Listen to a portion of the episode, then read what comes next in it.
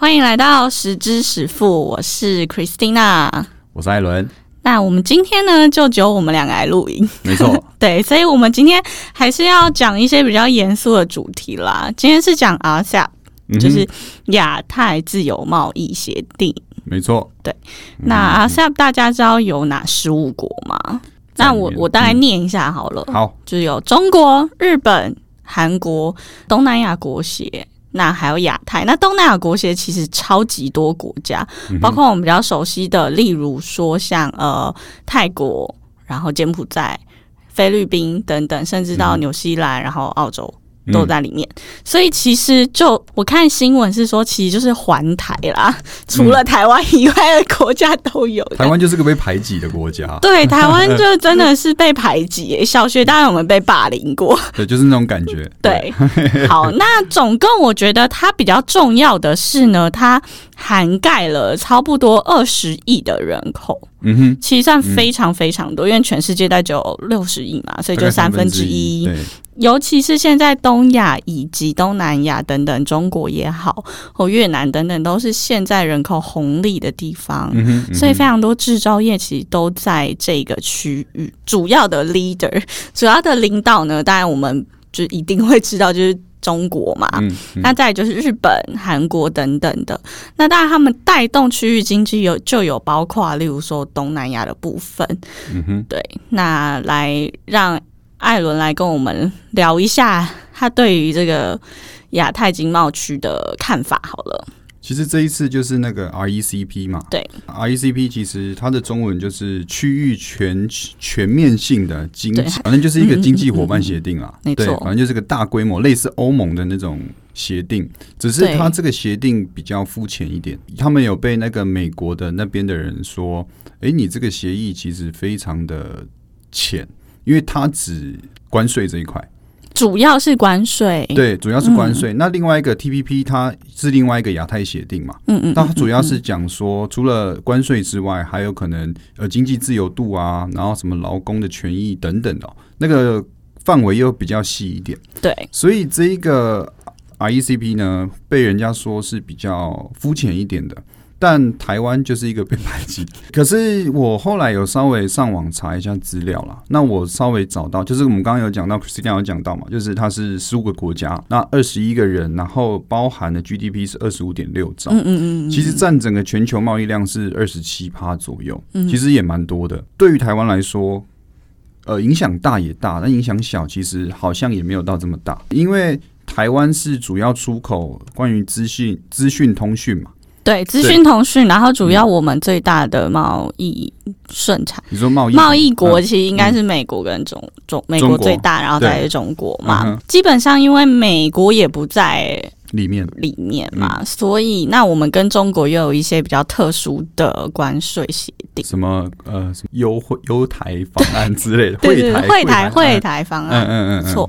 所以其实台湾这一次会影响的产业，可能不会是电子科技产业。嗯，其实台湾的电子科技产业这一块，已经跟很多国家基本上都免关税。哦，对，因为台湾有一个叫什么资通讯免关税的一个 Union，对。对对对，有我们有加入那个对。所以这一次比较受影响的，其实会是船产，对，尤其是像石化工业，然后在我觉得影响最多还有另外一个就是纺织，因为台湾的纺织也很就是有名嘛，对，算有名，嗯嗯嗯，对。可是其实除了这两个，还有一个啦，就是工具机、钢铁，对。那因为台湾跟中国其实有工具机 有那个免关税。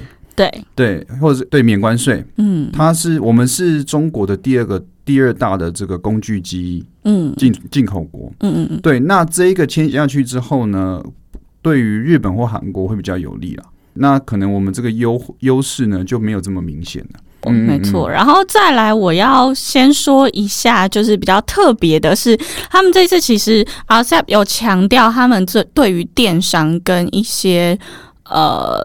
就是那叫智慧财产的优惠，这两个我觉得我为什么会特别想要拿出来讲，就是第一个电商，就是我们大家都知道未来的发展。那电商这个其实零关税对于各国来说，尤其对于消费者其实影响很大。嗯哼。例如说，我随便举例，例如说文爱在淘宝淘宝买东西，淘宝进台湾超过两千还三千块是要付税。对。那如果我们今天有 RCEP，其实就是不用付税的意思。对，我据我所知是这样。据我所知是这样。对啊，对啊，对啊。然后，那电商的部分的话，就等于是说，其实台湾的产品如果要卖到东南亚。哦，就会有问题，就会有问题。嗯，对对对。然后或者是我们要跟其他东南亚国家去竞争，这种会在电商平台卖 to C 的东西，就会有影响。嗯嗯嗯。但是我觉得比较特别是，其实对于台湾来说，影响没有那么大的原因，是因为通常你会在电商买什么？通常我们就是买消费品、民生用品。那民生用品你干嘛去？进口的东西，卫生纸不会买大陆产的吧？嗯嗯嗯，对，或者是当然我们就买衣服嘛。嗯，那我觉得衣服这一块就是可能对女生来说比较有差啦。会不会对于比如说有在淘宝去进货的那种，没错没错没错。可是也不会有差。如果他是往台湾买的话，那就跟以前一模一样。只是假设今天他在日本的。同学或者是日本人，好，他买淘宝就没有关税。哦，对，那差别就是这。那我觉得这个对台湾影响也不算大啦，坦白说，就只是可能中国货品更容易到到其他日韩的国家啊等等。那我觉得这个还好。嗯，那我觉得影响最大的还会是在智慧财产权的部分。OK，对，因为智慧财产权，我不知道大家对于这呃产业或这一个东西有没有。了解很多，因为其实智慧财产权，假设我们发明了一个机制好了，嗯，那我们在台湾要登记，比如说我是这一个设计是我们专属，例如说专利啊等等，台积电有很多专利嘛，嗯哼嗯哼，那他如果去中国就要在中国那边登记专利，然后他如果去泰国就要在泰国那边再登记一次，嗯，所以其实这是对于很多。制造业或者研发产业会有影响，就是以后他可能只要在一个地方登记，那这十五国都算。所以其实对于发明的部分，或者是对于制造业，或者是对于高科技、高技术产业，他们需要专利，专利对他们来说很重要的产业。对于区域经济发展来说，对他们是很有就是优惠跟优势。我想再补充一下。就是我刚刚有提到嘛，我们其实主要是船产会受影响嘛。那台湾的船产就是百分那百分之三十嘛，因为我们百分之七十其实都已经零关税了。嗯，他们协议里面啦。对，那那百分之三十比较需要去担心的是，因为那三十趴是船产，但是在台湾呢，船产工作的人口，也就是劳动力这一块，其实是明显大于那七十趴的。你说大于科技产业，对对对，肯定啊，肯定。对，所以其实会说影响不大，可能是对于台湾的。电子产业那一块，但是我认为船产这一块应该是会受到一些影响。对啊，或者是对于农产品啊、机械、石化、金属。对，然后还有一个纺织原料也影响很大。其实台湾纺织原料是技术非常好。对对。那我们通常来说，我们很多厂，我不知道大家知不知道，例如说像宝成，他们会设厂在越南等等的。没错。那接下来这个部分可能就变，假设有类似的原料，然后它是。大陆的牌子，可能它就会比台湾更有竞争的优势。嗯，对，所以这个部分的话，我觉得就是对其他这台湾比较是传产或者是农产品会比较有相关影响啦。嗯，其实我觉得反而是基层人员可能比较。比较可怜一点，对啊，而且基层人员又是最辛苦的。对，因为我们刚刚讲到嘛，就是宝城在越南有设厂，嗯，那会造成一个就是变成劳动力外流嘛，嗯，那台湾的人变成比较没有竞争力，对对，因为他可能是比较不需要这么厉害的可能技术或者是什么的，所以他可以外包或者是直接到国外设厂，那在国外设厂又可以免税。对，所以我觉得反而还是基层的人员可能会比较受影响一点。其实我觉得啊，下其实中国是非常希望推动的，对啊，因为他就是现在是想跟美国抗衡。嗯，那。RCEP，但我们当然都会知道，中国是里面最大的经济体嘛。那其实我还要再特别呃提到一点，原本 RCEP 里面是有印度的，但印度其实后来最后决定他们不加入。对对，嗯，那这也是我觉得比较多是政治上的议题。对啊，他们是说什么？呃，因为已经对中国贸易逆差太大，好像四百多亿吧。对，所以干脆不要加入。对，然后还有一个，但他们对于印度有一个优惠方案，就是他随时想加入还是可以加入。对啊，对台湾就对啊，没有你台湾不要闹了。哎，我们刚讲到哪？忘记这样。那 RCEP 其实我觉得对台湾，我们刚刚有讲过嘛，对台湾台湾一些船产啊、石化工业、纺织、农产品比较。会有影响嘛？那接下来我就提到，因为这个区域就是 RCEP 区域经济里面呢，其实最大让大家关注的就是它是低成本跟低毛利率的产业为主。这跟台湾有什么关系？因为其实他讲到低毛利率，其实就讲到台湾，因为台湾其实是一个代工的出口。对对对，也就是说，它是其实整个。上下游的最下端，比如说红海，它就是组装代工嘛。嗯，对。那组装代工呢，它就是把全部的东西都合在一起。嗯，那那它就没有所谓的高端的技术，它只是把东西全部合在一起，那就会变成一个东西，它就是变成上面的人都剥削完了，那它下面的利润就会变很少。对，那就有听说什么毛三到四嘛，毛利率三到四趴。对，那。这就是一个红海的方式啦，它是用非常低的一个利率，就是毛利率，但是它的量非常大。譬如说，它组装的量，没错，苹果可能一年就一亿只。嗯，对，那它这样子加起来，它的量跟它的营业额其实还是不错的。那如果这个组装代工啊撑不住了，那也许台湾的经济还是会受到影响。对我，我我先强调一下，台湾很多科技厂。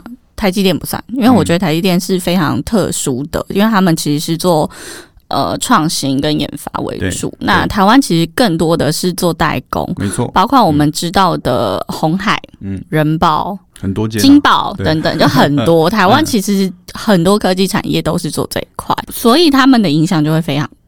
嗯哼，嗯，在接下来，我觉得还有另外一个点的要提到，就是虽然说台湾科技产业听起来好像很厉害，嗯，但我们也是要把台湾科技产业的产业结构拆开来。嗯哼，嗯哼，例如说，呃，台积电，然后联电、联发科，他们是走研发路线，对，然后有些是走代工路线，对，然后有些是走。呃，例如说 iPhone 里面的一个零组件，像大力光就是镜头，对。对。那所以其实拆开来以后，发现其实如比较不会受影响的，应该是研发研发的这个产业啦，高科技里面研发性的产业，就比较上游一点的，对，比较走设计或者比较走技术层面的。嗯嗯。嗯，对啊，其实我觉得台湾虽然说什么电子零关税啊，但我觉得。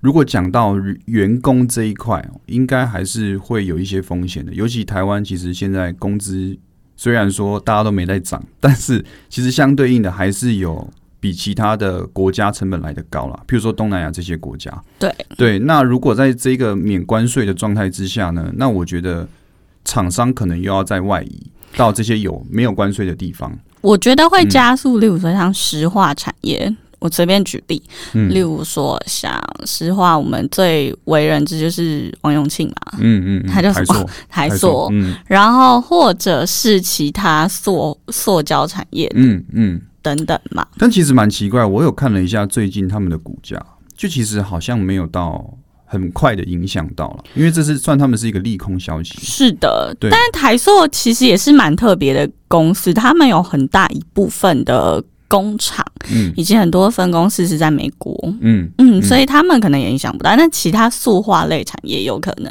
比如说做基本的，例如说做塑管或者做塑料原料的，那肯定会就会影响嘛。还有另外一个就是，除了塑化，我们刚刚有提到就是纺织。那我觉得纺织其实。近年来，因为台湾的纺织产业中心还是会在研发，嗯，其实他们工厂早就外移了，早就外移 对，所以其实不一定会到影响那么大。那我觉得还有另外一个，就是我们很常忽略、很常、很常忽略，但是其实也是很大的一块，就是农产品这个部分。嗯，对。那农产品这个部分的话，因为我们其实台湾的农产品品质是很好的，嗯，我们很多外销日本啊，嗯，或者外销。高级的超市，韩国啊、美国等等，尤其日本最。例如，我随便举例，例如说，他觉得台湾香蕉很好，但菲律宾香蕉可能也有个八十五分、九十分，嗯，然后他没有美关税，所以台湾如果要做农产品出国，就会比较辛苦，对吧？嗯，其实我觉得啦，因为像这些东西，其实台湾一直被排挤嘛。那因为也是中国的关系，所以像这一个协议，它是从一一年就开始说要成立嘛。嗯，那我觉得台湾应该已经做出蛮多的应对措施了。譬如说我刚刚讲的，呃，可能厂商外移，那可能农产品就走向精致化路线。没错，对，那可能未来就是要再更精致一点，对，或者是要很有特色啦，不可取代的精致。没错，没错，我觉得这样子才是一个可能台湾要走出来的一条路。嗯，我觉得是这样子。然后另外一个，我觉得还有另外一个比较特殊的产业，就是汽车呃产业链里面的零件这个部分。因为台湾其实，在中南部非常多厉害的国家，非常多。啊，例如说电动车、电动机车等等的，那这些也是会受影响的一个部分。我觉得对啦，也是一样，就是还是牵扯到一开始讲的嘛，关税啊。或者是一些技术性的东西。对，嗯，好，我刚刚提到，例如说石化、汽车零组件或机械产业，我觉得影响最多的是中国、日本跟韩国这三个国家里面，因为其实这这三个国家加台湾，算是东南亚这个区域里面可以研发比较好的机具、比较好的汽车零件、比较好的石化原料等等的国家。我们跟其他这三国比，可能就会失去一些相对的竞争力，尤其是韩国。其实我觉得韩国在非常多产业，他们其实有一直做新的研发的投入，包括例如说他们对于电动车汽车的零组件，他们也是政府扶植很多企业，包括例如说三星旗下的企业，他们去扶植他做电动车的零件。对，例如说他们也会做一些比较新创的，例如说能源类。的的产品，我觉得这些就是可能目前现阶段可能十年没有影响台湾非常多，嗯，可能你拉长期去看，二十年后、三十年后流行的产业，如果台湾没有这种优势，会比较辛苦啦。我觉得它的影响不会是它的冲击不会是马上，嗯，对，但是长期。一定当然会是有影响，尤其我们所知道，例如说亚太地区这种比较新的科技或比较新的能源，都会是在日本、大陆跟韩国为主。那台湾如果没有办法进到这个区域贸易协定，我觉得真的还是会有影响啦。长期来看，没错。而且我补充一下，因为我们刚刚有提到嘛，就是中日韩这三个国家，那其实里面只有中韩有签过 FTA。像日韩跟中日是没有签，没错，FTA 的。那这一个签下来之后呢，他们就变很多东西是不用关税的嘛。对对。那我刚刚讲到那工具机这一块，其实韩国跟日本也是一样。那如果我们这样子出口到中国的，可能关税提高了，相对应的提高，变相性的提高嘛。对，那可能对于美呃日本或者是韩国这些一样的产业的国家，就呃一样产业的公司就会很有利。对，这也是大家可能需要去注意的。我觉得这比较严重一点。嗯，对啊。然后包括例如说，像我们经济部长王美华，他有提到嘛。那我觉得大家可能要关注的，反而不是。我们现在新闻上议题的东西，嗯，因为就像我刚刚说，我觉得会冲击到，绝对不会是近期啊，绝对是想长期。那我觉得政府要怎么规划？例如说，十年后流行的产业，或者十年后世界趋势产业，那我们要怎么去研发？我觉得研发还是比较重要啊，研发或者是培养相对对应的人才，我觉得台湾还是要再做更多努力。我觉得台湾有做一些事情啊，比如说新南向政策嘛。就是他想要脱离中国依赖一点，没错。对，那只是现在成效虽然有了，但没有到非常明显。对，只是可能我觉得要加速了。对，因为整个台湾就是可怜的亚洲地区被排挤的一个地方。其实我那时候有看新闻，就说，嗯，如果我们加入 RCEP，然后变一国两制，你会同意吗？哦，然后最近又在吵嘛，什么什么九二共识，马英九最近版面很多。对他福茂又把福茂扯回来了。对，最近真的是马英九不知道是怎样又要出来选了，是不是？他他怎么最近版面很多啊？因为他就是比较靠近中国的一个。政治家，我只是觉得可能国民党真的没人了，要再把他 推出来，对啊，会不会太直接？呃，我想想，国民党现在还有谁？真的，你看吴敦义也被弄掉了啊！这样讲弄掉 OK 吗？我觉得他也没有被弄掉吧，就是呃，没有带领国民党能力啊，没有办法。对啊，然后韩国瑜这个神坛也跌下来了，嗯，对啊，然后还有谁？洪秀柱嘛。洪秀早就不行了，对啊，所以他真的没什么人才啊。年轻人才可能就蒋万安，可是蒋万安现在气候也还没到，而且他前阵子被媒体批的太惨了，对。对，所以 嗯，对啊，可能马英九还是要出来一下吧，对，还要出来，因为他其实算台湾蛮代表，就是跟大陆交好的政治人。物，对，那他。在任的期间，其实也做了很多努力，就是希希望我们跟中国很多东西可以免关税这样子。对，所以我觉得他会对这种议题比较敏感啦。然后就出来讲讲话。对啊，还是会。那还有另外一个，就是我们加入不了 RCEP，但是还有另外一个东西，就是我刚叫做 CPTPP，好长哦。对啊。对，那我们先要先解释一下 CPTPP 嘛。它其实也是一个环太平洋的环太平洋区域贸易协定。OK，好，讲完了。好，环太平洋，等下环太平洋，我怕就是听众可能有些不懂。嗯，那主要呢就是以美国为主嘛，美国、加拿大。哦，智利，然后巴西等，反正就是 A 内就是这一区嘛。你们把那个世界地图打开，这一区这样环太平洋。那其实环太平洋贸易协定就是为了要抗衡中国崛起这件事情，所以而产生的。嗯。对，所以台湾现在呢，我们加入不了 RCEP，我们就加这个嘛。嗯，听说是有机会了，有机会啦。如果今天美国就是，我觉得要看美国下任总统是谁，呃，还是要看呢。那个 TPP、CPTPP 的前身是 TPP 嘛？对。前阵子川普是退掉的，嗯，对，所以这个 CPTPP 目前是不含美国，只是是由日本在领导。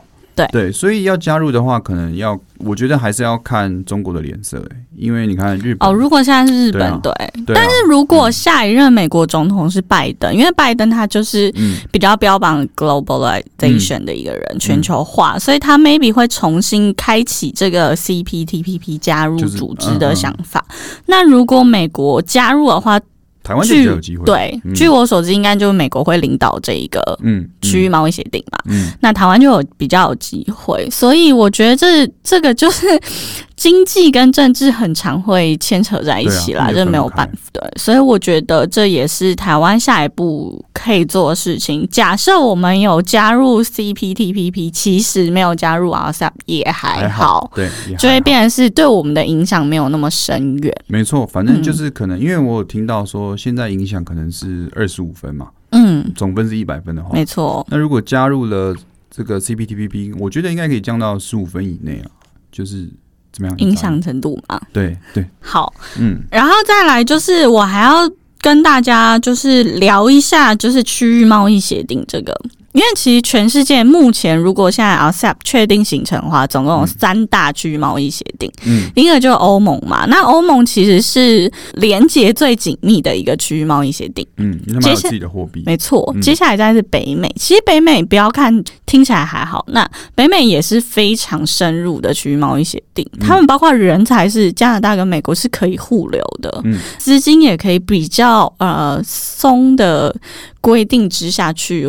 互流，嗯，对，互相流向这样，然后边境管制也是比较自由的，嗯，那亚太的目前啊，在我没有看到那么自由的状态，对，包括他们人才虽然比之前自由，但是并没有像欧盟或北美那么的自由了，嗯嗯，然后在亚太也没有，就像也不像欧盟那样有自己的货币。没错，对，所以其实他们的之间的 connection 可能还是不会有另外两个自由贸易协定的区域来的那么紧，嗯，会不会迈向更紧密的结合过程？我觉得这也很难讲。那我自己的看法是因为，其实 RCEP 很多都是岛国，很多都是它，例如说菲律宾跟中国，它没有土地上面的直接的接触，他们流通还是需要靠需品嘛。嗯，所以它跟欧盟不一样，欧盟其实你就可能走走走个马路就 过边界。嗯，那亚太比较没有，比较，例如说日本，它还是个岛，它要去中国还是要运。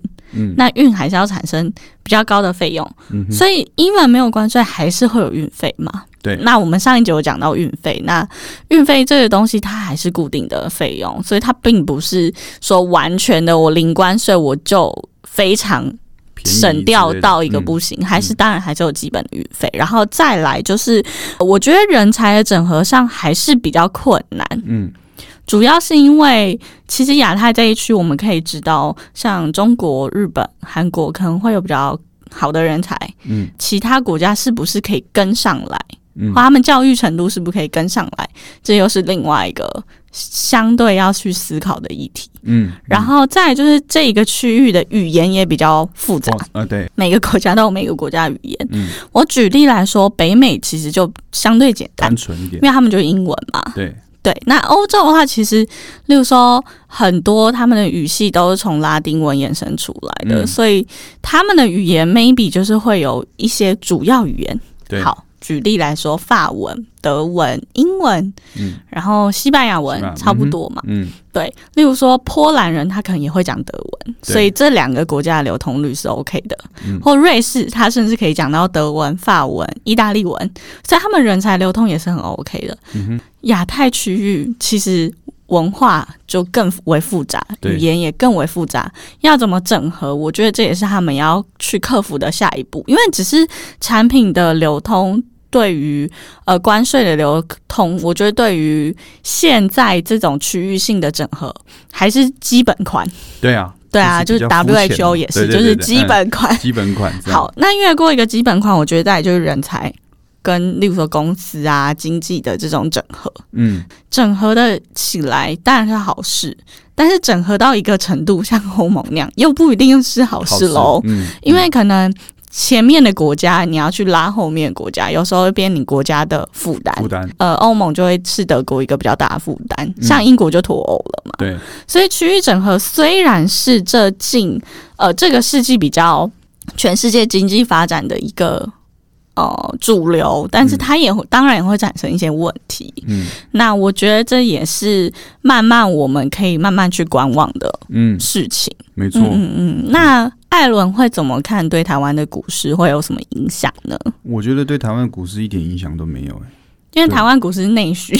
对，没有，因为台湾股市的钱，就是我觉得啦，那因为我们现在这个 RCEP 可能比较远期嘛，但是近期来说的话，其实还是就是讲到资金流向。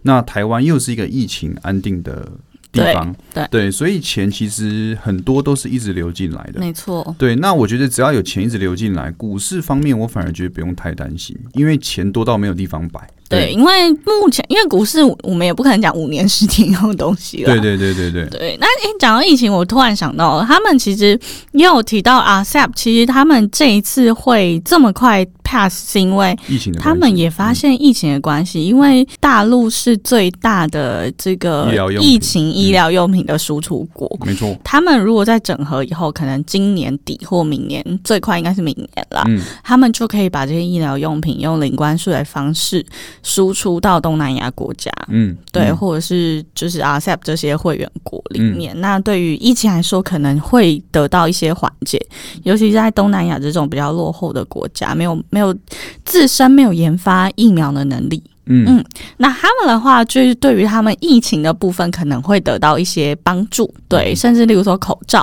等等等简单的医疗的用品。OK，那所以我觉得大家如果有在关心 RCEP，我觉得也是可以好好去思考一下哪些产业对于台湾来说还是存在有优势，嗯，或者是我们是不是应该要。我觉得大家都有一个概念，就是台湾已经是孤儿，那我们要怎么去呃让台湾的产业更为有竞争力，或者是在全世界供应链的一环有不可取代的地位，还是比较重要啦。没错，嗯嗯嗯，没错。好的，那我们这集讲到这里喽，那大家下集见喽，拜拜。